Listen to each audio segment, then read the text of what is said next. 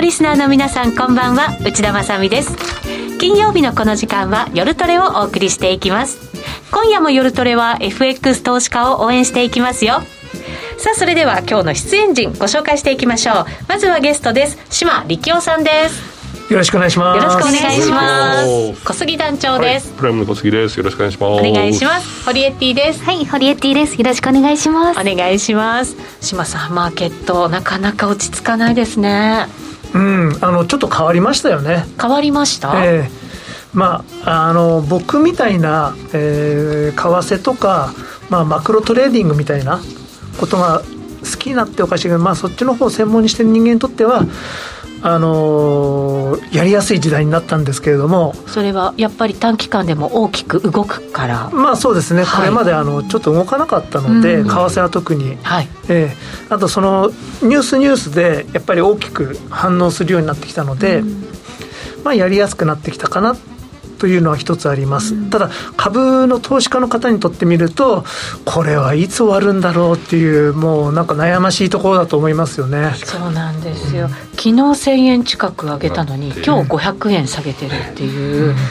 うん、もう本当なんかこのいつになったらこの下落終わるのかなっていうふうななんかもうと辛くなってきますからね。マーケット見てると。今日上がってればななったのにとかって思っちゃいますね。そうなんですよね。これでもなんかこう思ったよりもちょっとこうこの状況が悪化していてまた思ったよりも長引くんじゃないかっていうふうな見方も多くなってきてる中でこういう状況ってまだ続くんですかね？金融マーケットでも。うん。あの性格は変わってくると思います。マーケットの、うん、はい、戦争やってますけど一つはウクライナにおける本当の軍事戦争ですけどもう一つはこれからあのロシアを世界経済から排除していこうっていう経済戦争ですよね、はい、こっちは長いと思います。よね。ここまでだって金融制裁結構長く続いてきたわけじゃないですか。ああでも甘そんなうんあの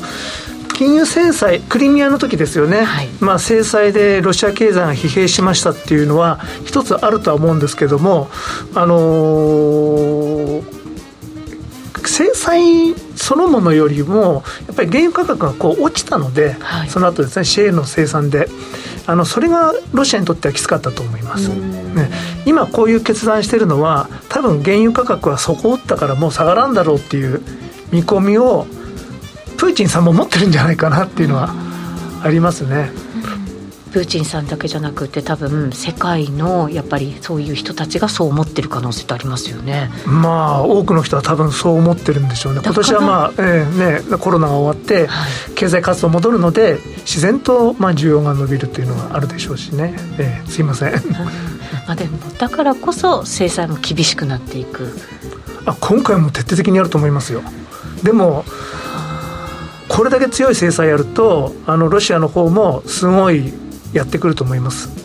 そうですか、うん、やってくるっていうのはもちろんそのウクライナに対する軍事行動っても面もあるんでしょうけれど、まあ、あの経済的にも。にしてもいろんなことを、ええ、特に日本狙われるんじゃないかなと思うんですけど。えー、あの北方領土のあたりとか軍艦ぐるぐるぐるぐる今日なんかそうだったらしいですね、えー、そうなんです？はいあでもやると思いますよ。ありましたよ、うん、特にあの今回中銀資産の差し押さえってやったんですよ、うん、あんなことはかつてなかったことなんですけど、すごいだからこそ効果的とも言いますけど、はい、でも泥棒ですよね。こっちは、うん、ロシアの資産40兆ほどあの返さないって言ったわけでしょ、うん、でも返せって言っていきますよ、うんうんうん、で日本にも結構ね56兆あるんですよ、でもあのアメリカとか行っても絶対ねそれは何も反応ないでしょうしイギリス行っても向こう核持ってるしフランスも友達だし、日本が一番「お前安保入ってるってけど本当かな?」って「お前金返すよ」って来ますよ。言いやすい立場。ええあの返さなかったら根室爆撃だとかってとかあすいませんね。ちょっと表現が過激になってしまいました。でもそういうこともしかねないような状態。しかねないことをあのあんまり甘く見ると、はい、あのそういうふうにプーチンさんだったらいろいろだってもう北方領土に軍事基地作ることになりますから確実に日本狙ってるんですなるほど、ええ。これ人事じゃなくて本当にもう人事どころかです隣で起きてることっていうふうにターゲットは日本です次。どうしたらいいんですかね本当備えというか、あでもここ、まあちょっと妄想の部分入ってますからすいません、あのえー、これからねいろいろ考えていこうと思います、はい、はい、で我々はその投資していく面でもねどんなふうに備えていったらいいのかというところも今日伺っていけたらなと思っております、えー、この番組 YouTube ライブでも同時配信しています。その YouTube ライブに連動したチャットもありますので皆さんのご意見ご感想そしてトレード内容などおきか、えーお聞かせいただければと思います。番組の中で取り上げていきます。それでは今夜も夜トレ進めていきましょう。この番組は真面目に FXFX プライム by GMO の提供でお送りします。お聞きの放送はラジオ日経です。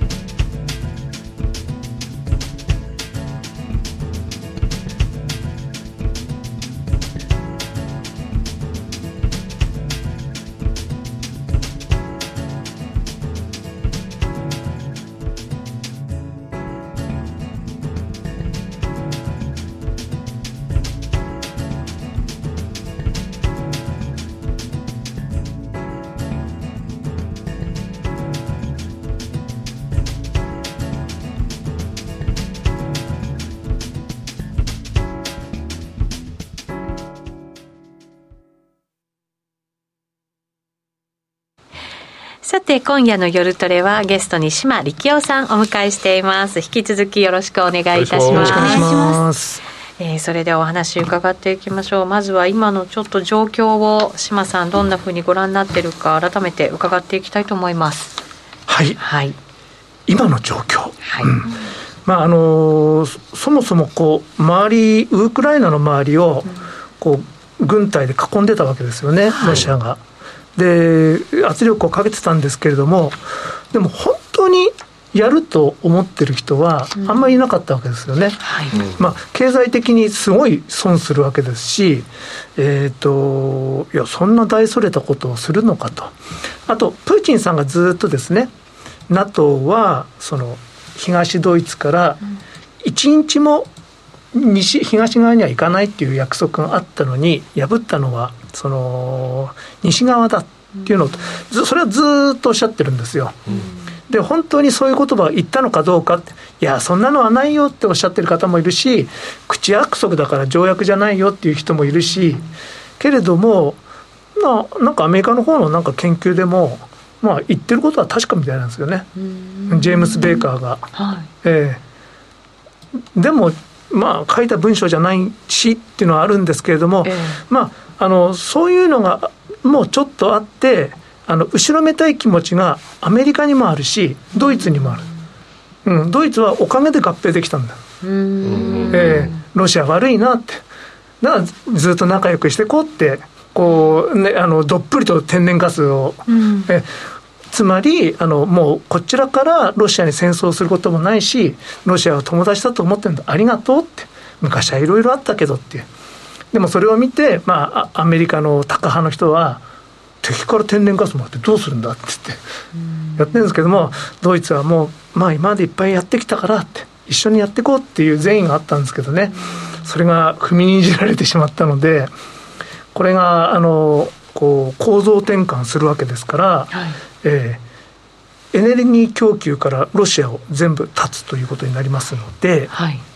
えー、いろいろ出てくるんでしょうね。そうですね、うん、アメリカはもうエネルギーをロシアから輸入しないと決めて即日にそれをもう実行に移して、でイギリスは年内にも、はい、でヨーロッパも徐々にというような。でも12年かかるんじゃないですか？23年？分かんないですけど、うん、アメリカはもともと産油国ですからね、はい、まあ、ロシアから輸入しても全然大した金額じゃないんですよ。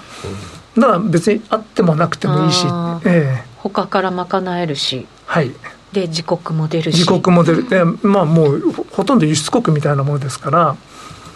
でも日本の場合はちょっとどうかなって、はい。えー、サハリン1サハリン2ってありますけどあそこをやるのに結構商社の人とか一生懸命やったんですよね。えー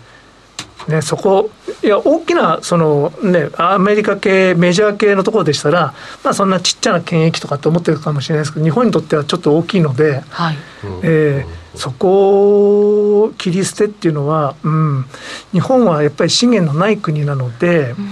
あの知らないところですごい皆さん頑張ってるんですよ、はい、僕も全部知ってるわけでも全然ないですけども、例えばイランからずっと原油輸入してたんですよね日本、うん、えー、すごく仲良くしてましたしまあ、それは田中角栄がですねこう道筋つけたんですけどその前から出光石油の人がいる、えーはい、やったんですけどそのその時の為替決済どうしてたかっていうと、はい、 SWIFT じゃないんですよ。へえー、どうやってやってたんですか？えー、っとですねこれを言うとまずいから。何か裏の世界があるんですね裏の世界が。何がまずいんですか？うんいいのかな。だから法銀とかテヘランにあのずっと残ってあのイラン革命っていうのが昔あったんですね、えー、あの皆さんお若いから知らないとは思うんですけど僕は中学生だったのですげえなとかって思って見てたんですけど、はい、アメリカの大使館がもうイラン人に取り囲まれてもうもういろんなものが火炎瓶も投げられるのが大変だった。んであの全部人質になってですねあの職員の方々が。300何日も拘束されてってことあったんですけどその中でも砲撃ずっといたんですテヘランに、え逃げなかった。うん。あまあ日本は味方だって思ってるのもありますし、うん、でその間もずっと輸入してるんですよ石油、うん、えーそれはまあ過去の戦争のこともありますからいろんな調達先持たないといけないということがあって、えー、でその決済はアメリカのドルじゃないんですよ。うん、違うもの円円決済でやってた、え。ー、イランとは。うん。えー、今回もあのアメリカは日本がロシアからそのエネルギーを買うっていうことには特に制限はしてないっていう話は入ってきてますよね。だから、まあ、日本の事情っていうのはもちろん分かってはいるんだと思いますけど、そうなった時の代金ってどういうふうに払うのかなとかね やっぱり考えちゃいますもんね。うん、まあヨーロッパが切れてない間は、はい、ね日本もまあ日本だけっていうのもね、うん、でもヨーロッパ切る時大変ですよね。今からこの液化天然ガスの輸入の施設をいっぱい作って、はい、その船をいっぱい作ってで誰がね輸出してくれるのかなってカタールかなアメリカかなとかってありますけどそんな増産もね一気にねどうなるのかわからないですし、そうですよね。日本はねやっぱりそういうところしっかりこう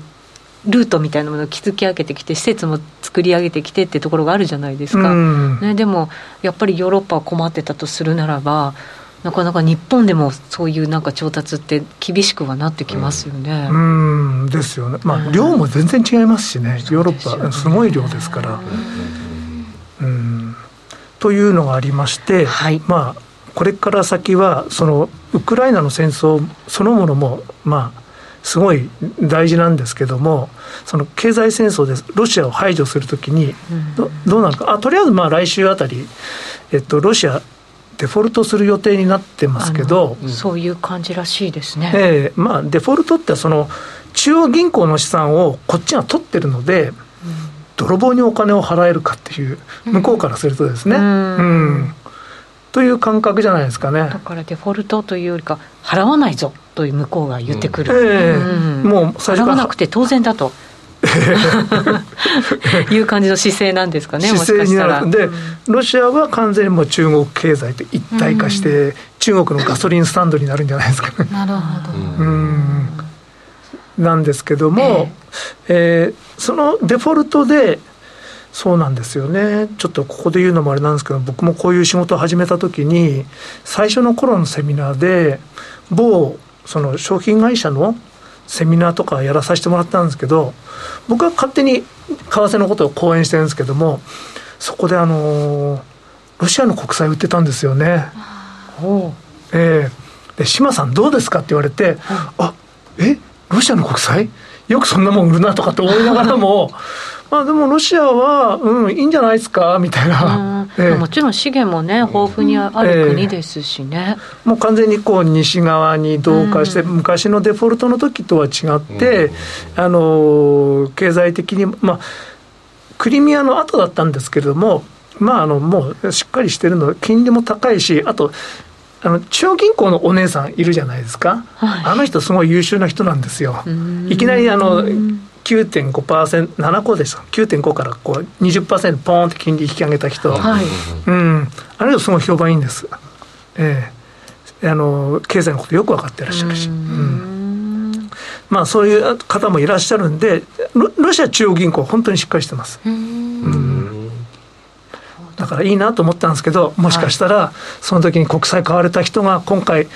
犠牲になってるのかなと思うと、ちょっと心が痛くてですね、やっぱりあまりそんなあの中途半端に、なんていうんですかね、あの軽々しく言えないなと思うようになりました。そうですよね、まあ、いいんですが、まああのロシア経済あのすごい特にあの民間企業が今回きけあの協力してくれて、ロシアからこうどんどんどんどん出ますよね、ですから、ロシア大変だと思うんですよ、すんごい。えー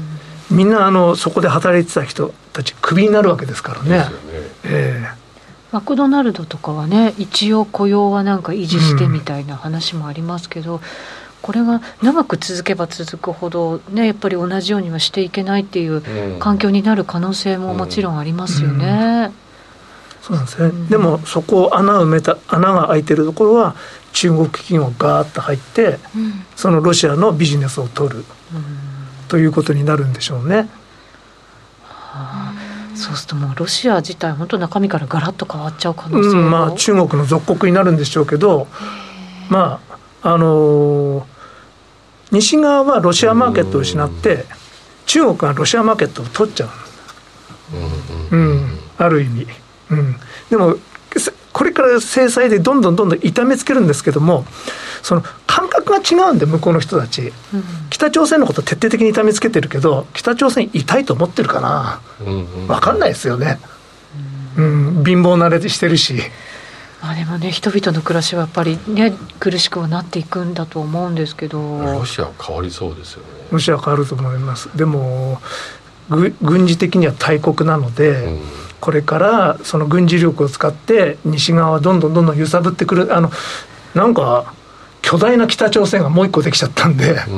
えー、でしかもミサイルを確実にあの100発100中来ますからね、うん、ですよね。そうですよね、えー、大変な時代になるんじゃないですかね、うん、うん、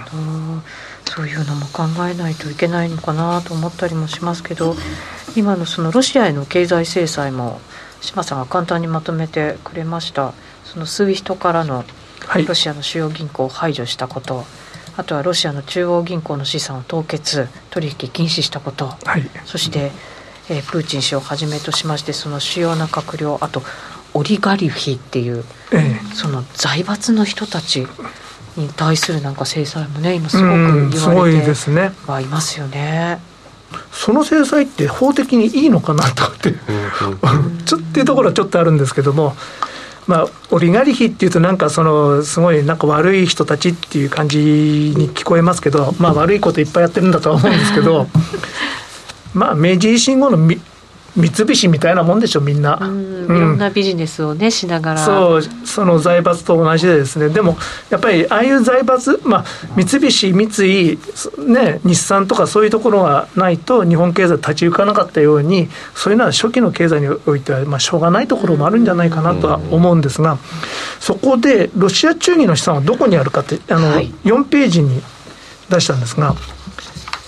プーチンさんすごい周到にですね。この前にドルの外貨資産をガーッと減らしてユーロそれから金にシフトしたんですね。いや金すごい買ってるっていう話でしたもんね。うん。まあそれでも二十何パーセントなんですけども、えー、まあ資産ユーロにシフトしたのにユーロも抑えられちゃったので そこは頭にきてると思うんですね。なるほど。それからちょっと薄くてすいません。この順番でいくと金が1位で、えー、2位が人民元。人民元3位がフランス4位が日本ですね。でちょっと意外感もあるんですけど。これやっぱりプーチンさんの信頼度の順番なんですよ。本当は。本当は日本信用してたんですよ、うんだから余計恨みがねすごい来ると思いますよ。うん確かにそうですね、えー、だってドイツまあもちろんこれユーロになるわけですけど、うん、よりも多いわけですよねそうなんですよ。ドイツよりもちょっと多いんですよね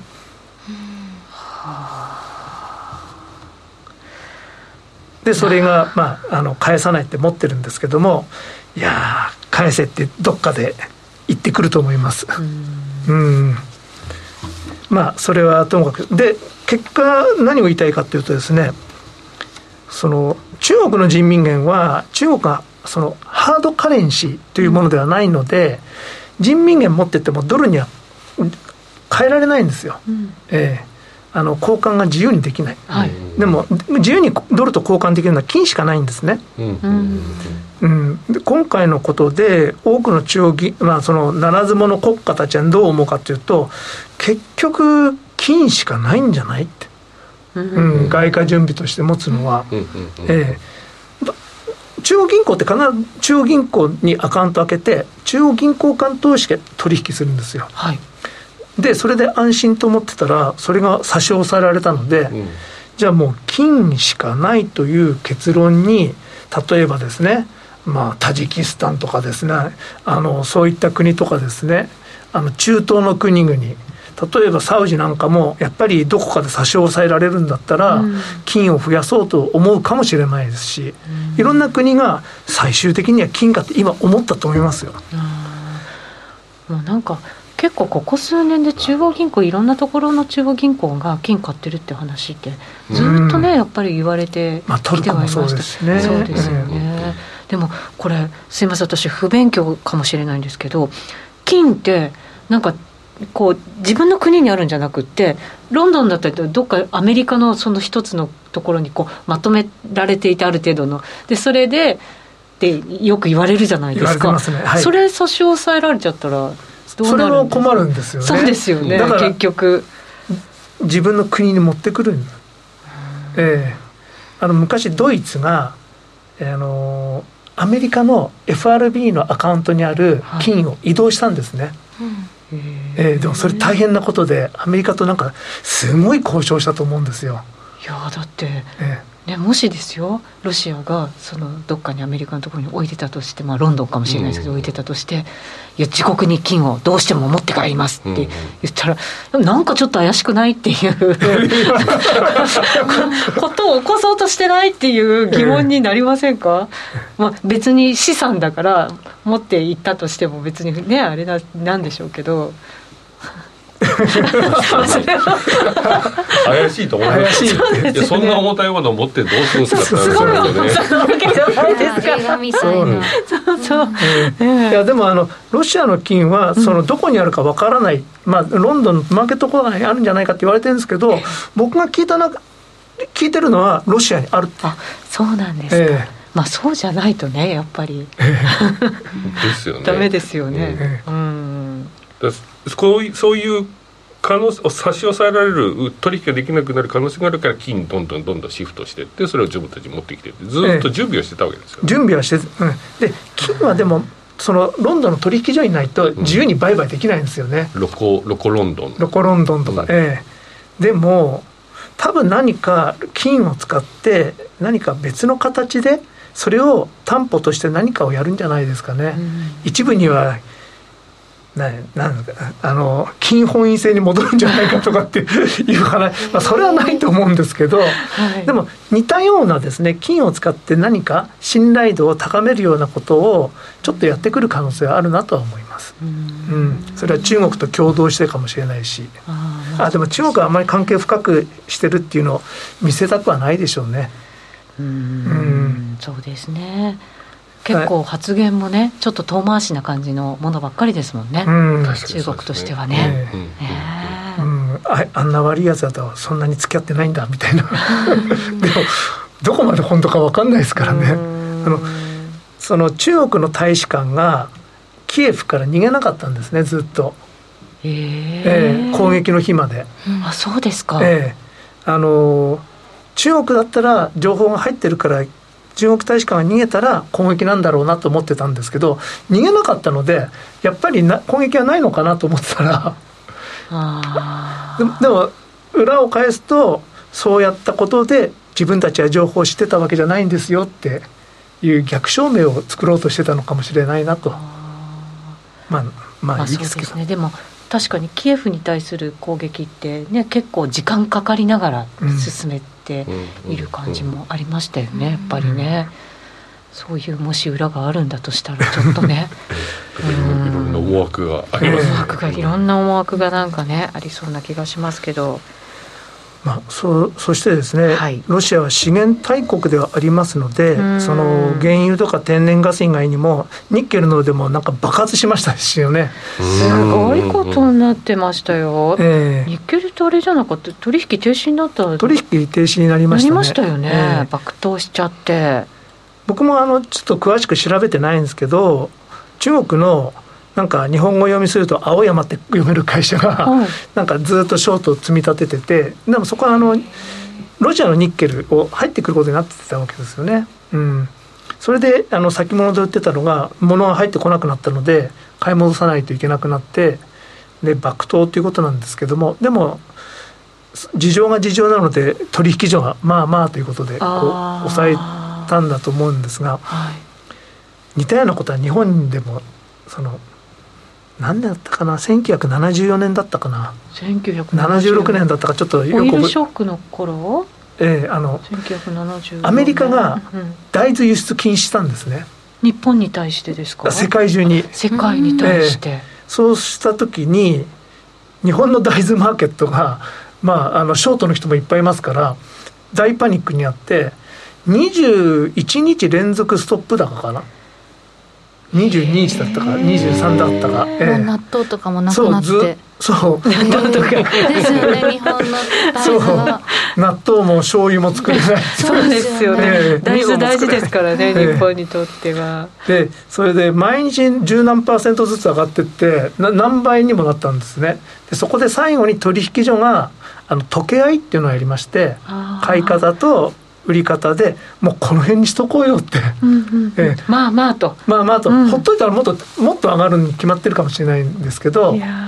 昔のパラジウムもそうでしたね。二十何年前時計合いになります、えー、時計合いって何回か聞いたんですけど、うん、実際見たことが。もう張り付いて、もう取引が成立しないへこうやっぱ小さなマーケットだからそういうことがありえるんですよね。もうね本当ずっとストップ高ストップ高ストップ高っていう。いやないものをショートにするって怖いっすよね、ね、あれ見てあすごい世界なんだなっていうの思いましたね、うん、いや今回のね動き見てもすごいですからね、うん、まあそういうのもありますけれどもパラジウムもそうですし、まあ、プラチナはまああんまりマーケット動かないですけどもいろんなもののあの、まあ、トウモロコシもそうですしいろんなものの大きな産出国なのでそうですよね、えー、これだから、えーと、ロシアだけじゃなくてウクライナのも合わせたらもっとすごい数字に小麦とかもなるんですもんね。うん、ね。確かね。小麦って今頃種まかなきゃいけないんじゃないですかね。ああ春になる前に、えー、いや僕はちょっと詳しく知らないですけども、うん、あのウクライナそうなってたら来年ちょっと生産できないですよね。確かにもうそれも見越しての価格になっていくんですよねまあうね、もう多分ね。ねでそうなるとやっぱり資源のある国が優位で資源のない国はこれから不利になるので日本とかは韓国、インドそういうトルコそういったところが苦しくなるのかなと。いうのが推測されるところですね。そうですね。いろんなものを輸入しなきゃいけないのに、しかも円安になってますしね。えでもあの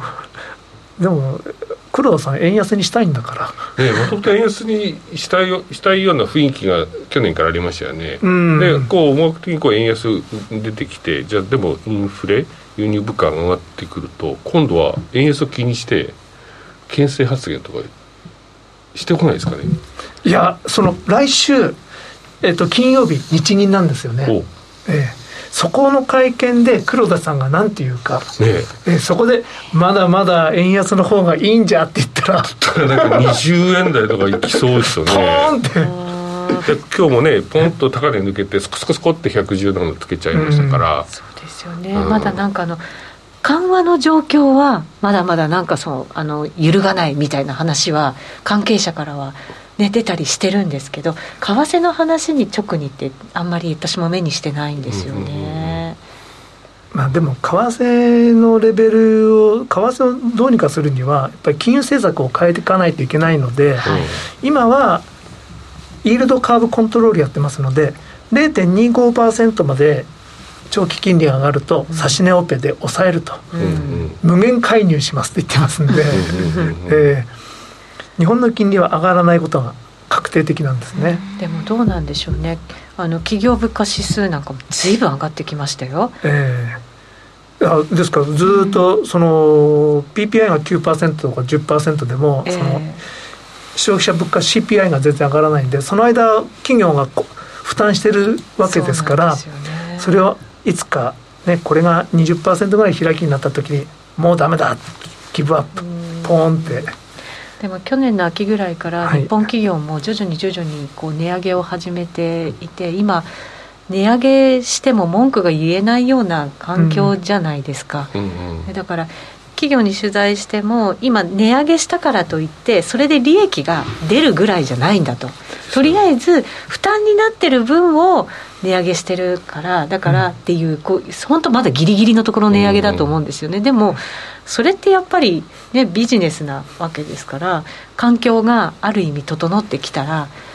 ね、上げやすくなってくるっていうのはあるような気がするんですよね、うん、正直に言えば、うん、まあ、お給料が上がってないからっていうのもあるんでしょうけどでもそうなった場合その利上げのサイクルがもし出来上がったとするならば海外よりも小さくてもですよ幅が。ね、やっぱり日銀もどこかで何か決断しなきゃいけない時が来るんじゃないかなと思ったりもするんですけどね。うん、それはでも総裁の交代の時期じゃないですかね、来年春ですか。来年春、えー、それまではあの政策動かないと思うんで。黒田さんがそこを死守しますか。いや黒田さんだって2%のインフレ目標を掲げてまあ早9年10年。最初はねあの 2,、うん、2年でやるって言ってたんですけどね、うん、えー、でもあの人も官僚ですから間違えちゃいけないんですよ。うん、ほらやっぱり2%になったでしょって最後笑いながら体感したいじゃないですか。なるほど。そしたら来週とか黒田バズーカじゃないですけど黒田ショックってあるのかな、うん、ドーンと抜けていくようなことがありえるのかもしれないな。でも来週。まあ、為替的には楽しいですよね、まあ、本当にそうなるかどうかわからない。が 一般の僕はもともと円高の方がいいと思ってるんで、ん。そのアベノミクスのそんなバカみたいな政策やめてほしいんですけど、ね、例えばね内田さんが社長だったら自分の会社の株下がって喜ぶ人いないでしょ？いやでもでも円安になって喜ぶっていうのはあの同じですよね。株が下がって喜んでる社長と同じで、はい。えー、みんな気狂ってるんですよ。ですよね。えーだから便乗利上げみたいな。ことで、日本も起きないのかなと思ったり。上げやすいと思うんですよね。結構世界の先進国なんかも。上げてきた時のその環境って言ったら、ね、日本もとりあえず何かことが起こる前になんかこうその時にイールドカーブコントロールをまず崩すところから始めるんですよね。そこでちょっと激震、うん、うん。でやっぱり国際金利が上昇してくると、あのこの債務の返済が、まあ、その瞬間どうなるわけじゃないんですけれども、徐々に累積的にどんどんどんどん増えていくので、はい、今、利払いが8兆円しかないんですよ、日本って。1000, 1000兆を超える借金があっても。えー、全然借金あ利払いがないんで、まあ、借金多くても全然大丈夫っていうところにあるんですけど。これが増えてくると厳しくなるので、はい、やっぱりあの日銀の金融政策の変更は実はその日銀にあるわけじゃなくて政府に決定権がある。ああ、なるほど。ええ。でも安倍黒ラインも壊れちゃってますからね。その政治的なラインもね。いやどうなんですか、ね、どうなんですかね？どうなまだあるんですかね？何かラインがね。安倍さんはやっぱりすごい力まだ持ってるんじゃないですか？そうですか。そうするとなかなか日銀も動けないっていうこと。あだから人気終わってからなんですね。うん。うん。なるほどなるほど。ねわかりました。ちょっと一旦お知らせを挟んでまだまだ志麻さんにお話伺っていきます約定力と話題の高金利通貨で会社を選ぶなら、最大11万円の口座開設キャッシュバックプログラムを実施中の FX プライム by GMO。人気のスマホハイスピード注文は待ち時間なしの連続発注を実現。チャートを見ながらスキャルでもスイングでもサクサクお取引いただけます。公約上、高金利通貨も、そしてトレードも情報も、やっぱりプライムで決まり。株式会社 FX プライムバイ GMO は関東財務局長金賞第259号の金融商品取引業者です。当社で取り扱う商品は価格の変動などにより投資額以上の損失が発生することがあります。取引開始にあたっては契約締結前交付書面を熟読、ご理解いただいた上でご自身の判断にてお願いいたします。詳しくは契約締結前交付書面などをお読みください。お聞きの放送はラジオ日経です。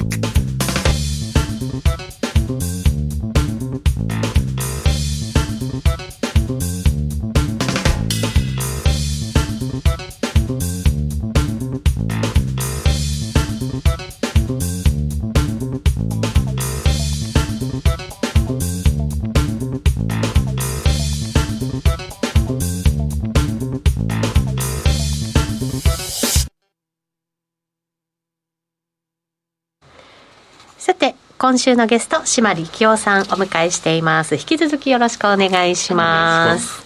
えー、ここで団長にもちょっとお話を伺おうかなと思うんですけどどうですか？あの個人トレーダーの皆さんって動きどんな感じで今スタンス取ってるんでしょうね？今週前半ぐらいからドル円に関しては、えまあ、しばらくロング目がついてたんですけどショートポジションドル売り円買いポジションが3日ぐらい前から急に増え始めましたね。そうですか。なんでここ今日抜けたじゃないですか、うん、高値を。で7円つけてっていう状況、うん、でここからやっぱり上がり続けると大概はその買い戻し踏まされるっていうことにもなるんですけど、はい、やっぱり逆張りもしやすい水準にもなってくるんで、うん、まあお金的に余力のある人たちは売り上がってくる可能性がありますよねと。で120円見えてくる120円台ポジション持ってる人も結構出ているのでまだ。え？120円台のポジション？さっきもね125のポジションが救われるかもしれない。結構あの黒田バズーカの時代に持ってるのログポジションってこうおもしかしたらっていうスワップも含めてあの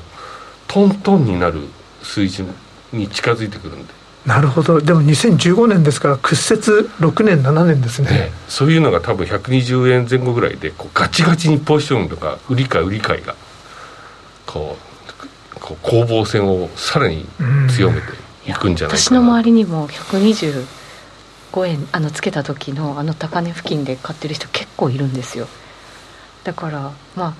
FX ずっとやってたっていうよりは違う投資とかをやっていてなんか上がってきて買ったらそこが高値になってってるっていう人が結構大半なんですけど私の周りは、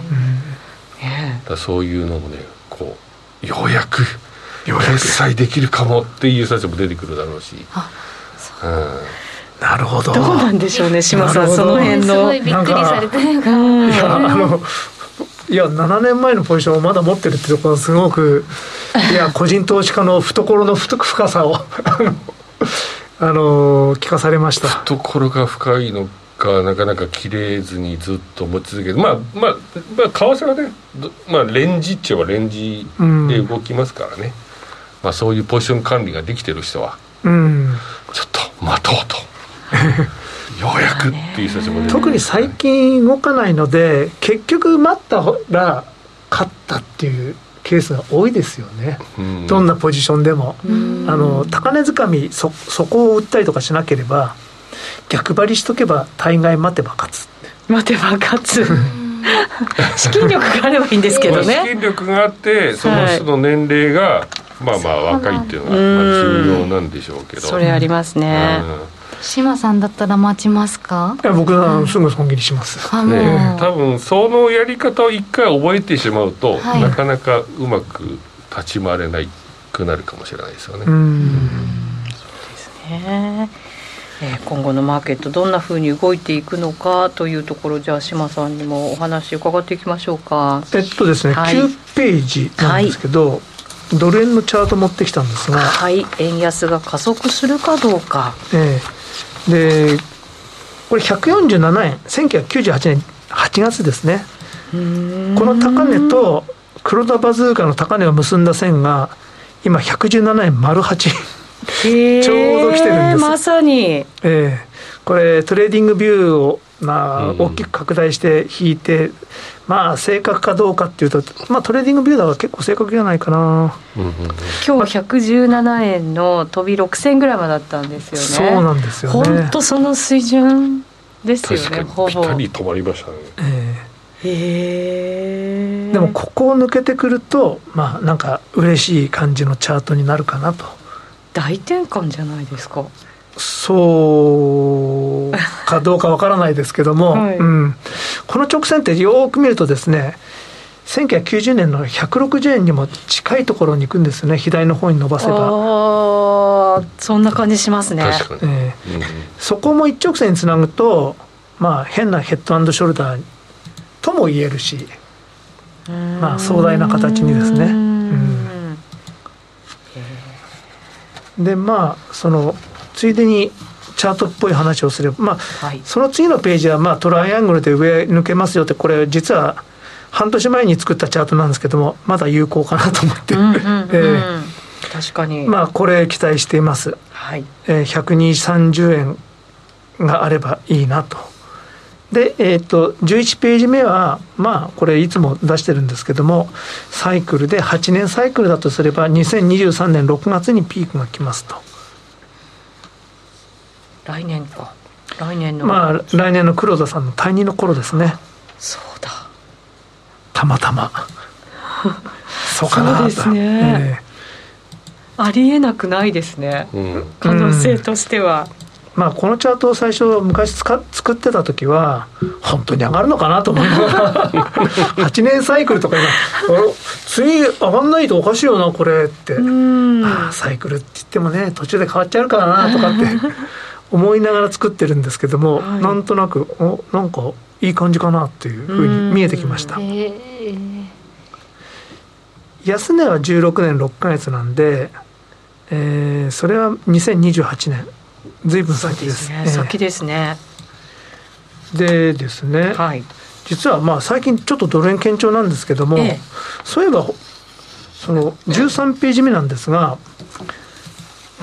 大学ファンドの買いが出てるんじゃないかって話も出てます。なんかこのところそんな話が出てきてますよね、えー、確かに。これ4兆円ぐらいで最初スタートするっていう話になってたんですよね、えー、大学ファンド。で3月までにはやるっていう話だったんでもう3月なので。あそうですね、えー、で4兆円ぐらいからスタートとなりますとその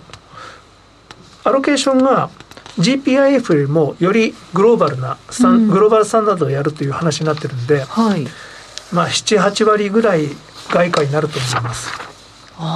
日経が8%とかそんな感じでしょ？う8%か10%か。うん。ほとんど外に行くことになるんで、はい、3兆円ぐらい買いが出てくることになりますよね。なるほど、えー、それは小さな金額ではないです、はい。えーこれ結構影響を与えそうですねそうすると。まあ為替の世界ではそうですね、昔はあの為替って株のマーケットよりも全然大きくてうんあのー、大きかったんですけども今株の方が大きくなっちゃって会社の大体昔あの時価総額が100兆を超えるような会社が出てくるとも思わなかったので想像の外なんですよね。なるほど。でそういうところで M&A があると数十兆動くわけじゃないですか。そうやると為替マーケットのインパクトよりも全然大きいんですよ。でもそので株の世界の投資で3兆ってまあ別にまあ変な言い方ですけども大した金額じゃないですよね。まあ、まあまあ大きいですけどね、えー、まあまあ大きいですけどはい。でも為替ではちょっとインパクトあると思います3兆は、うん、今質問で3兆って何円ぐらいのインパクトになるんだろうって質問が入ってますけどどうなんでしょうね？あの公式的に言えることはないんですけれども、えー、まあ1兆1円だと思ってれば。ああそれぐらいで考えとけばいいんですね、えー、例えばあの介入昔やってましたけど、はい、最後にやった介入が2011年12年の10月かな、えー、その時に菅直人さんが10兆円買ったんですよね、うん、で5円上がりました。うん、なるほどはい。えー、まあそうすると2兆で1円かって感じとも言えますけどただあのそのマーケットなんで最初数百億円ですぐ2円ぐらい上がるんですよ。ええ、でもそこから何兆買ってもですねなかなか上がらないっていうことになって結果的に多分その10兆円のうちの8兆円ぐらいは上の 4, 兆4円から5円のところで買ってるんだと思いますよ。ですからあのそのいくらでいくらあのどれどれだけ上がるかってそれはリニアではない、しかもその介入の時はその後また元に戻りました。介入やめたら。そうなんですよね、えー、でもその10兆円買ったっていうのはそのこうなんかなどういう言い方していいのかわからないですけどタイムラグを置いてよく聞くっていうんですけどあの誰かが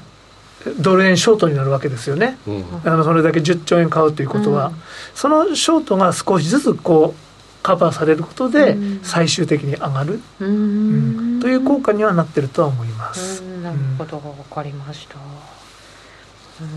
その次のページに2021年が重要な年って書いてあって。これ、ま、数か月数回前のですねここで持ってきたんですけども、はい、えー、その時はうんこういう面白いことがあるんですけどどうなんでしょうねと思ったんですこれあの S&P のチャートです。はい、で土足をつけた年からフィボナッチ係数の年を振り返ると全て2021年に来るんですね。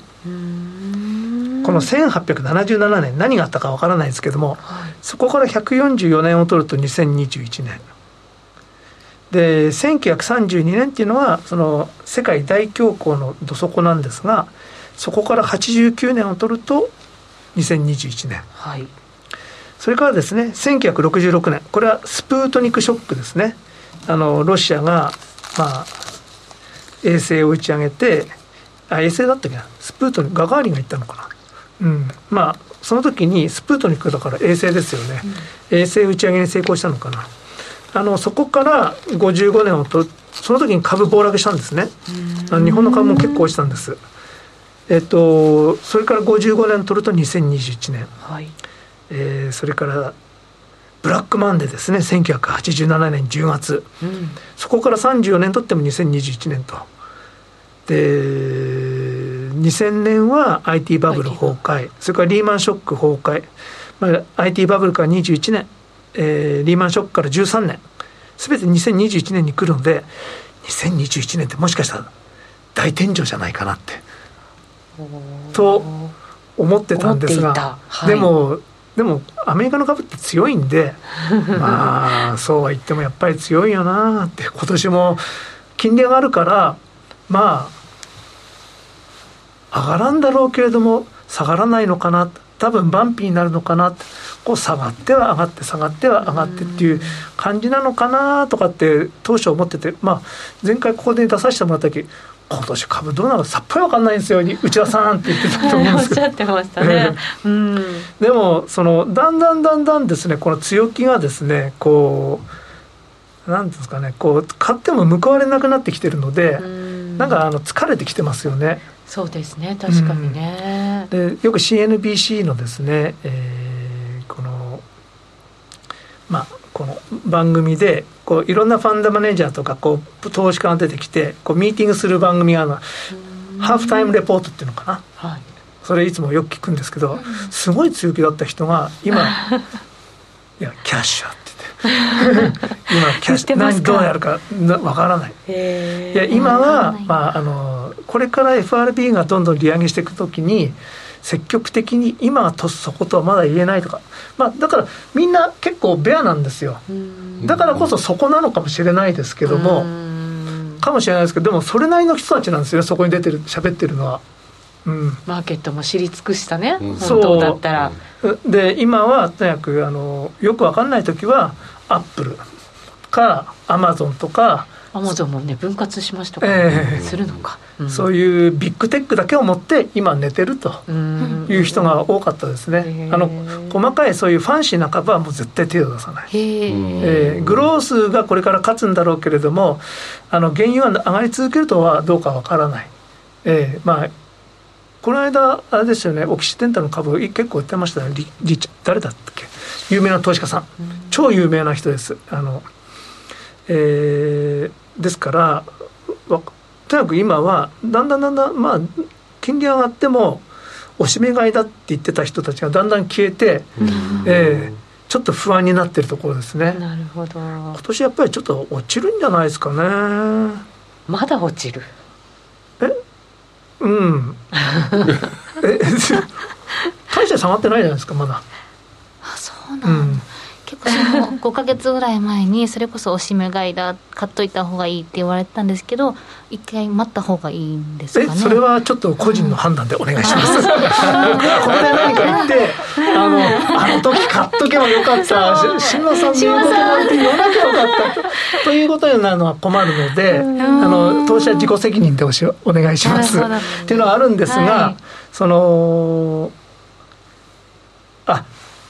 米株と日本株は違うんですけど、日本株がおっしゃ多分気になってるのは日本株だと思うんですけども、日本株が底を打つのはアメリカの株が底を打つ時です、えー、日本株だけで底を打つことはないです、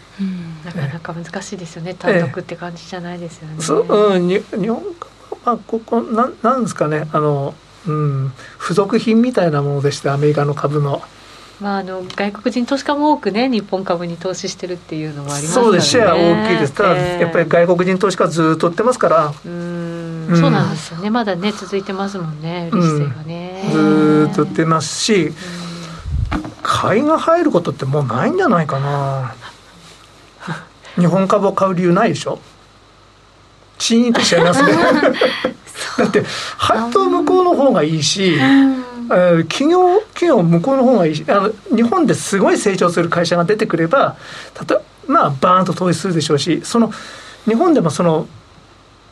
非常に優秀な会社例えば信越科学とかですね。そうですね、えー、はい、あのその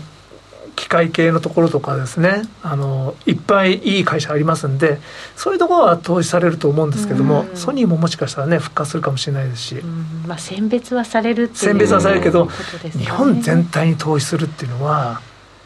厳しい。うん、うん。成長力という面を見るとやっぱりねかなり劣勢かなっていう、まあ、見劣りはしますよね。そうですね、ね、だからお金が集まりやすい国集まりにくい国があるとするならばやっぱりそこはね、はい、まあだって日本って変化がないんですよね。昔からそのその改革をしないといけないっていうのは僕が大学から卒業して会社に入る時から言ってますから。でも同じことをずっと言ってるだけなんですよね。えー、現状維持の連続なので。うん。変わることはないと思うんですよ。多分これから先も。いや変わってほしいですけどね日本人としては。応援したい。がそう言ってますよ、はい、本当コメントにもあったんですけど好きな会社の株は買いたいとか思っちゃうんですけど、あそれはいいことだと思います、好きな会社の株買ってください、え ー、みんなで応援して。ええいいことだと思います、えー、ただそのうん。まあちょっと数が少ないんですよね日本の場合そのその応援したくなる会社の株。でもそれこそなんか応援メタバースとかこれからその NFT とかメタバースとかを日本でされてる企業とかはあこれから来そうだなって何もわからない私は思っちゃうんですけど。あそその気持ちは大事にされてください。その会社に投資していいかって言われると、はい、ちょっとメタバースで日本が引っ張っていくっていう姿が浮かび上がらないので、例えばでもその例えばその部品とかそのその何かで、メタバース関連でうんその絡んでいく会社だったらいいなと思うんですけども。えー、でも先頭切るのはやっぱり元フェイスブックでしょうしあのアップルでしょうしそういうところの投資額がもう全然超の価格で投資するんで、はい、うんそれにメタバースってすぐに立ち上がるのかな？僕はよく分かりません。えーすごい今ね NFT に興味を持っていて、ええ、もしも私が日本で NFT の会社を立ち上げても上場しないかもしれない。えそれは会社によるんじゃないですかね？ええ。ーすいません、なんかいろいろ、チャンスはいっぱい変えていきたいですね、日本は。そうそうそう、今ね、そうい。うお若い方が、ガーンと、これはわし応援したくなりますね。ジェイドさん。から、ホリエッティを若者が変えていくんやぞ、というね、コメントが入りました。そうですね。でも変えたいと思ってる若者がね、少しでも増えてくるっていうのはね、やっぱりいいことかな若い人を邪魔しちゃダメ。なるほど。老害になっちゃいますからね。頑張りますね、本当。ガンガンやってください、うん、みんなで。海外に行って帰ってくる、あそれこそこの中国の経済もちょっと気になってはいるんですけどそれは触れてもいいものなんですか、はい、ええ、はいはい。うんなんかこの経済がどんどん大きくなっていくっていうのをニュースで見てこれから原油のこととかもどんどん高騰していくって聞いたので、はい、中国経済に足を踏み入れていくっていうのも。いいと思いますよ。ええ、あの日本にいるとあの、はい、大概ねあの仮想的だと思ってる人も多いですし、うん、あとその中国でビジネスしてると政治的にいろいろやられるから、うんはい、結構マイナスになるんじゃないかと思ってる人もいるかもしれないですけども中国の人たちはもう日本よりも解明的な人多いですからあと中国人とアメリカ人って気が合うんですよ基本的に。やっぱり考え方は同じなんで、うん、その中国を経済的に追い詰めるとかなんかやってても絶なんか中途半端にもう終わってるでしょ、うん、うん、あの中国人も iPhone 好きですし、うん、テスラいっぱい乗ってますし、うん、えっとアメリカもねあの貿易量年々年々増えてるんですよ。えー、そうですよね,、えー、ねですからその結びつきはなくならないしあの人の交流もやっぱりありますし、うんあの切れないですよ。アメリカ人あ中国人の考え方は日本人よりもアメリカ人に近いです。あそう、えー、中国はもちろん成長しますし、はい。えー、深センでもどこでも行ってください。いやちょっとガンガン海外にも攻めていきたいと思います、えー、はい。ホリエッティそんなところに野望を持っていたとは知らなかったです。ねいやでも頼もしい、はい、ねわかりました。その辺の話は延長戦で詳しくやっていこうかと思います、ラジオの前の皆さんとはそろそろお別れとなります。また来週お耳にかかりますこの番組は真面目に FX FX プライム by GMO の提供でお送りしました。